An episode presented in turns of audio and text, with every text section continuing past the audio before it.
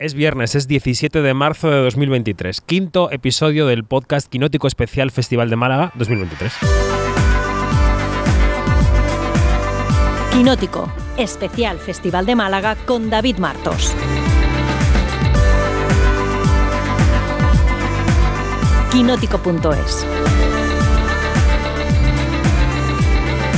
Y después de la jornada de ayer, en la que tuvimos quinótico semanal, tenemos tantos quinóticos que ya es un poco lío, pero bueno, este es el especial. Eh, volvemos a la azotea del Maestranza, lugar habitual de nuestra grabación, con Dani Mantilla. Dani, ¿cómo estás? Pues estoy más vivo que ayer, ¿eh? porque estaba un poco en las últimas, en la grabación del quinótico semanal, es decir. A mí me vas a contar que salía de una enfermedad grave. Sí, sí, eh, ha sido, ha sido días intensos. Días mejores, como la serie. Bueno, eh, Hoy tenemos una gran película que comentar, que es 20.000 especies de abejas, una película que viene desde Berlín, que Dani ha podido ver las últimas horas, así que la comentaremos con él. Pero hagamos esperar eh, a los oyentes y las oyentes, hagamos un poco de clickbait, porque antes tenemos que comentar algunas otras películas. Varias de ellas son las, las penúltimas películas latinas en competición, porque este viernes veremos El Castigo de Matías Vice pero hemos visto unas cuantas que a mí hay alguna que me ha gustado mucho y otras dos que me han gustado menos. Pero bueno, vamos con la que me ha gustado mucho. Me ha gustado mucho La Pecera, de Glorimar Marrero, que Dani ya había visto en el Festival de Sundance, como Janina, ambos me la habían recomendado. Y la he visto yo esta mañana, y digo esta mañana porque grabamos como siempre jueves por la tarde y tú lo escuchas el viernes por la mañana. Es una... Perdón. Evidentemente no, no vamos a estar a las 6 de la mañana de madrugada grabando para subir este podcast con la newsletter. Eso. quiero decir que sí que se hace a las 6 de la mañana. Que Dani no se levante no quiere decir que yo no me levante. Pero imagínate añadir otro podcast ahí.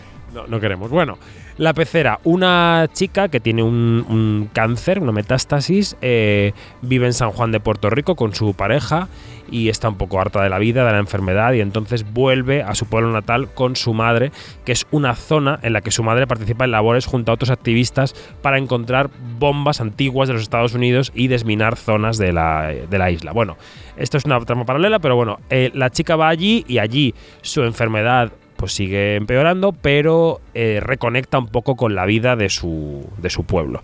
Entonces me parece una película contada de manera muy sutil, muy eficaz, muy emotiva, es dura porque se ven imágenes duras, pero creo que es una, una gran película. Dani, ¿a ti qué te pareció? Eh, pues todo eso que dices es que además es un retrato eh, como más físico de la enfermedad, que, lo ves más directamente realmente en qué se manifiesta, cuáles son los síntomas. Recordemos que la directora es Glorimar Marrero Sánchez, que es una mujer puertorriqueña y que escribió esta eh, película y la dirigió a raíz de la enfermedad y la muerte de su madre por, por un cáncer. Y curiosamente es un proyecto que nació, bueno, se, se impulsó en el Festival de Málaga hace cinco años, en el, en el MAFIS, eh, la sección de, de, industria del festival, y fue ahí donde Glorimar conoció a los que serían los productores de la, película, como son los hermanos Alenda, que juraría que hace años presentaron aquí Sin Fin. Em, y se convirtieron en, socios y de hecho la, la, relación ha sido tan fluida que van a hacer una nueva película que se va a rodar en, España, en Madrid. Y, es que la, la historia de, de, Puerto Rico es, es, muy compleja realmente, porque es como el, el, último estado que para lo que les interesa ese estado y para lo que les interesa son latinos inmigrantes. Y claro, Está bien tener un poco de contexto, quizás antes de, ver la película. Recomiendo echar un ojo bueno, a la Wikipedia, que siempre viene muy, muy a juego para todo, eh, para estar un poco más ahí. Porque yo, por ejemplo, pensaba que, mm, que eh, era una comunidad bilingüe realmente Puerto Rico y le pregunté por qué había decidido eh, contar esta historia en, en, español y me han dicho, lo se podrá leer más adelante en, en Quinótico, que es que realmente eh, Puerto Rico es 90% español, que si no sería falso y, y, muy poco auténtico al reflejar esta, esta historia. Y sí, es una película recomendable. Bueno, hay otras dos películas latinas que han pasado en las últimas horas que las dos pertenecen a ese subgénero de niños latinoamericanos que viajan a otro lugar y les pasan cosas, porque estas películas existen, son un género en sí mismas. Son dos, una es Las hijas de Katia G. Zúñiga, que es una película que se desarrolla entre Costa Rica y Panamá, que son las dos eh, nacionalidades de la película, de la directora y de la historia, unas hijas que van a conocer a su padre desde Costa Rica a Panamá Camino of Age, descubrimiento de la sexualidad, mm, reconocimiento del padre ausente, en fin.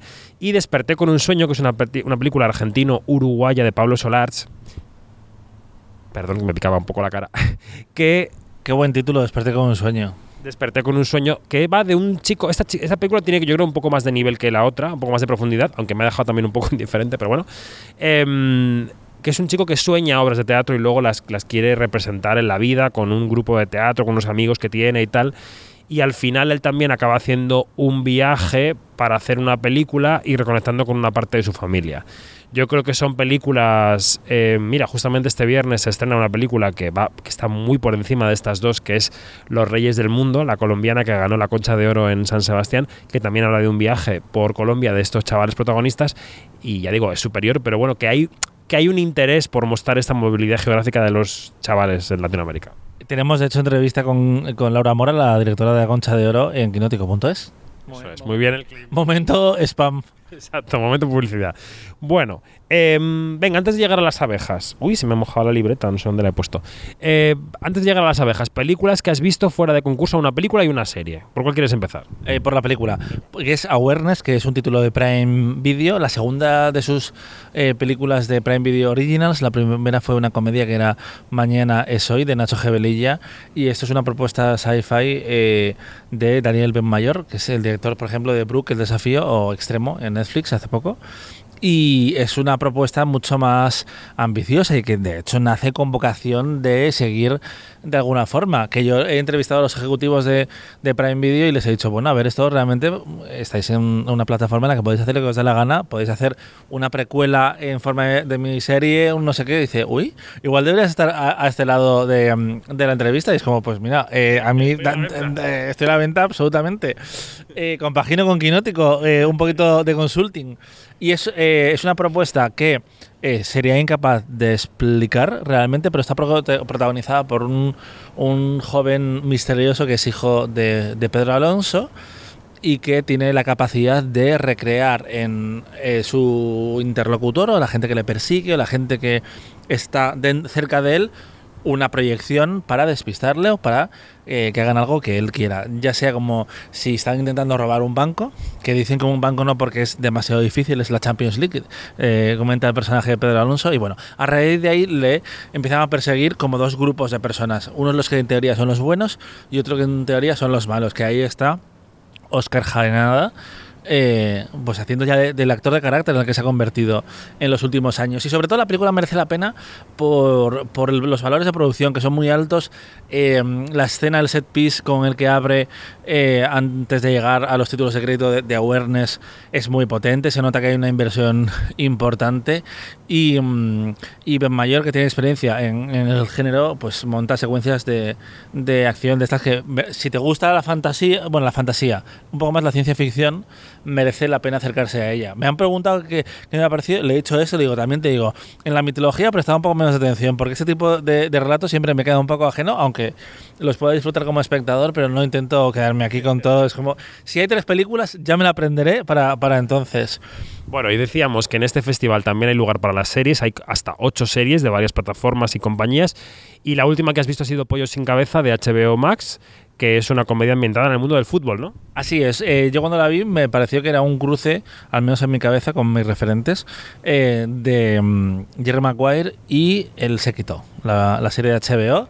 Luego me dijeron, también tiene un puntito Machos Alfa. Pues es que yo no he visto Machos Alfa. Yo he visto un poquito, sí. Y comparte además parte de su reparto, eh, como son Kira Miró y Gorka Ochoa. Y me parece que es una comedia resultona, que además aquí ha pasado bien, que es la historia de un agente deportivo que, eh, mm, que cuando está en su mejor momento, pues le hace un Jeremy Maguire, básicamente, y se va a la agencia eh, rival. Él monta un escándalo viral que explota a su propia ex esposa, que es Kira Miró y como que su vida parece que se va por el desagüe, la gran apuesta que había hecho hasta que de repente, eh, como el otro gran futbolista que aparece en la serie, le dice, quiero que seas eh, mi manager y ahí empieza la aventura. Proyectaron dos episodios, yo solo pude ver uno, porque me, me- me equivoqué de día de entrevistas y básicamente lo descubrí la noche antes en una fiesta de Movistar y, y fue como, pues nada, eh, veré la serie desayunando y la prepararé de camino al, al hace eh, Málaga, porque ya estos días de festival, encima, tú tenías más entrevistas al principio, yo tengo más al final.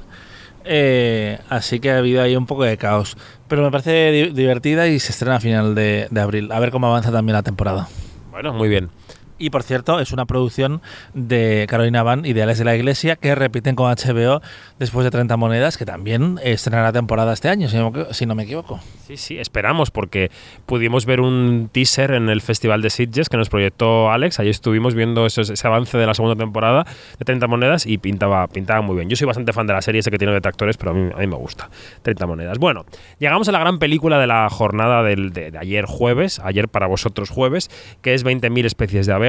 La película venía arropada, como siempre, por el prestigio, como siempre, bueno, es una tradición reciente, por el prestigio de la competición por el Oso de Oro en Berlín. Venía con Oso de Plata para la joven Sofía Otero, que interpreta a Coco, esa mm, niña trans. ah, Eso es lo que ocurre al final de la película, pero es un niño que transiciona durante la película. eh, vemos la reacción de su familia, vemos cómo la relación con cada una de las mujeres de la familia, porque son particularmente mujeres las que pintan algo ahí, modela en cierto sentido ese camino.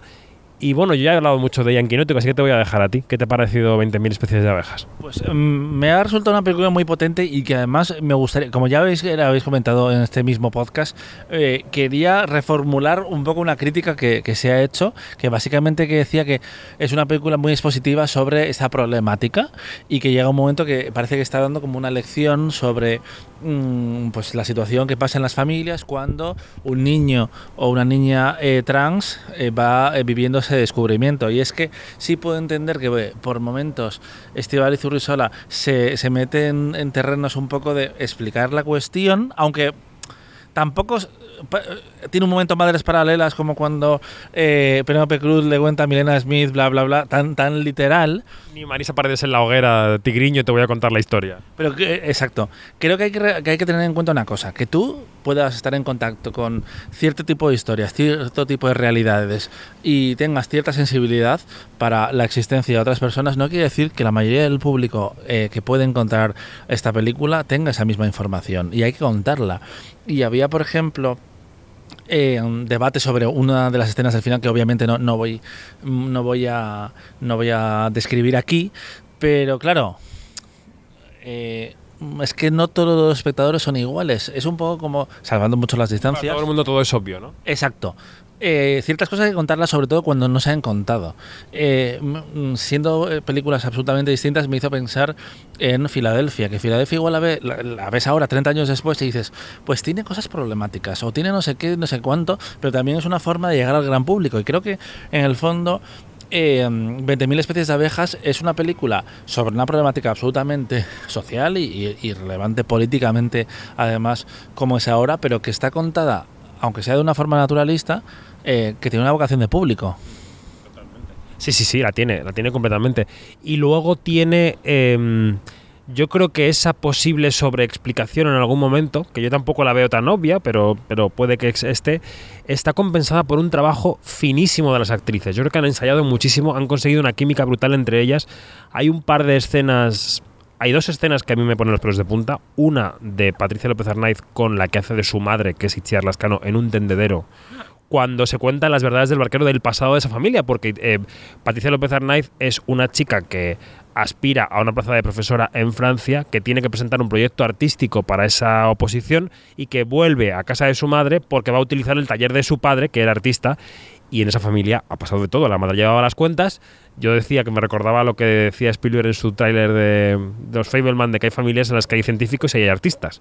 En esa película la científica es la madre que llevaba las cuentas. Y entonces, claro, le saca a relucir ahí todo por su orden. Y hay otra escena de Patricia con la tía, que es Anne Gavarain, que es la escena no cerebral, sino la escena emocional. Mira que la tía es fría y es seca, pero le dice, eh, por aquí. Pero a mí no me parece que el personaje de, de Gavarain sea seca, simplemente parece como la tía solterona, la tía ausente que no se entera de nada, pero que como ella verbaliza, porque es cierto que la- Probablemente lesbiana.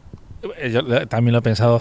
sí, sí, sí. En otra, en otra época, desde luego, eh, eh, es un momento muy, muy emocionante. Y lo que dice ya en la escena, perdón, que se me había olvidado eso, de que a veces más que hablar hay que escuchar y hay que prestar atención a los a los símbolos. Y eh, sí, es una película que está construida, que está a veces mm, dirigida a ciertos momentos, pero que me, me, resulta muy, muy potente. Y efectivamente, las actrices están muy bien. Creo que también es relevante que está contado desde el punto de vista de las mujeres. Los hombres no aparecen en la historia, el abuelo está muerto, el padre es, es ausente y básicamente eh, ves eh, mujeres, abuelas y niñas durante toda la película. Y, mm, y creo que hay momentos en, en, la, en, la, historia que son auténticos, al mismo tiempo son efectivos, efectivos y efectistas, eh, como Estebaliz cuenta que en realidad los jóvenes, los niños, eh, son los que no tienen prejuicios a la hora de asimilar ciertas cosas, siempre y cuando se las cuentes con naturalidad y las asuman como las cosas son así, que son los adultos y la gente que ya tenemos pues un lastre, un lastre, un, una maleta que, eh, de, sí, de, de, prejuicios y de opiniones que al final tienes que mm, deconstruir. Te quiero preguntar por Sofía Otero, porque no habías visto la película cuando supiste que se llevaba un oso de oro, un oso de plata en, en Berlín. Eh, más allá de lo que tú pienses, que nos lo puedes contar si quieres, sobre los premios para los niños, es que ya está brutal. Es que es de una, de una naturalidad aplastante. Eh, sí, totalmente. Para Oso de Plata o Oso de Plata no, no, lo sé. Yo estoy a favor de, los premios de los niños y hay grandes interpretaciones, como eh, fue el caso que se quedó fuera, porque en Estados Unidos sí que son más estrictos que, que en España, a pesar de que pueden nominarles eh, Jacob Tremblay, el niño de, de Room, y hay, y hay, más casos. Creo que Sofía está fantástica y sobre todo derriba este mito de um, los niños juegan.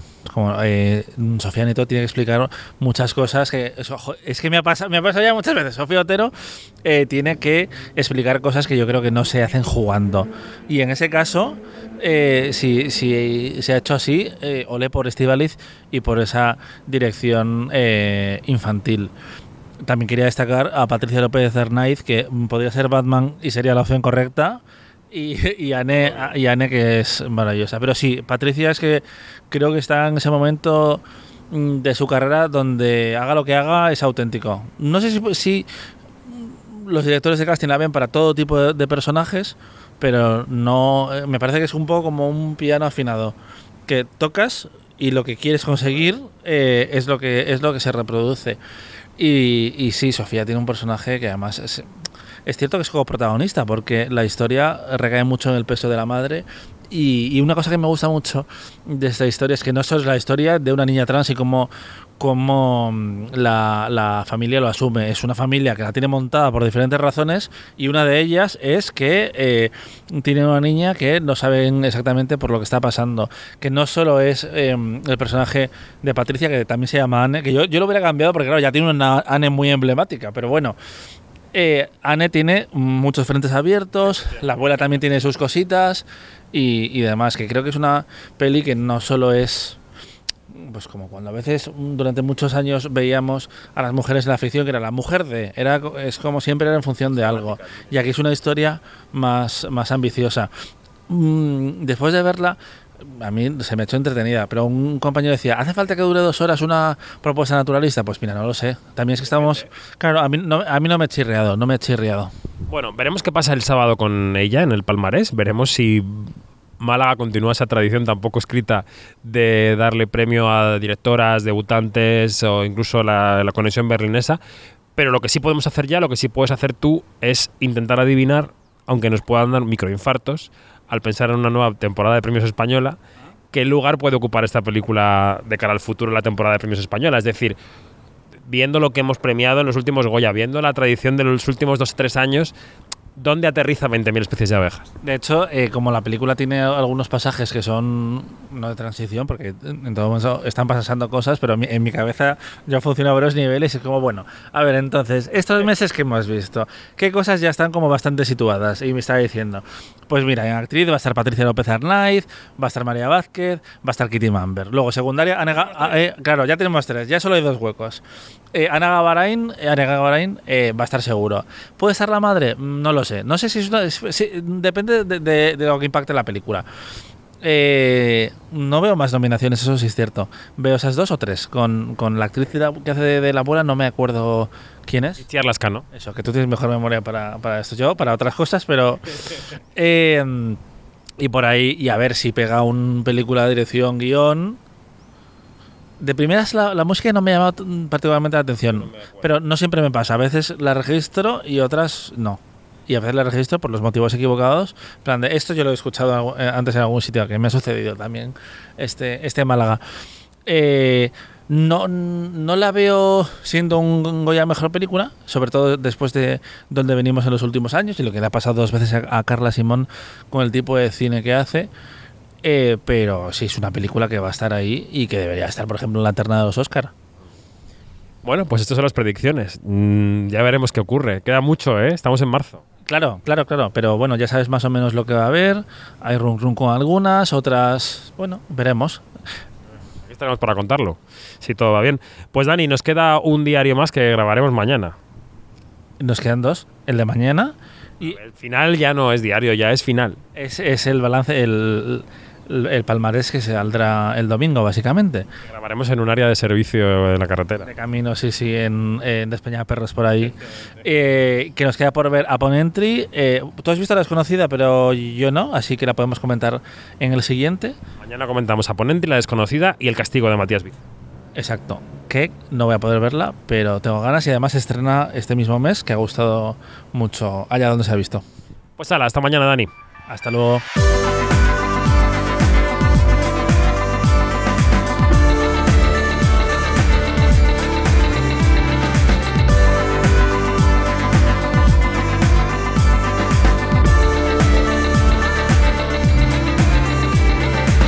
Es todo, más información en quinótico.es, primera con K, segunda con C, y en nuestras redes sociales donde somos Quinótico, primera con K y segunda con C. Adiós.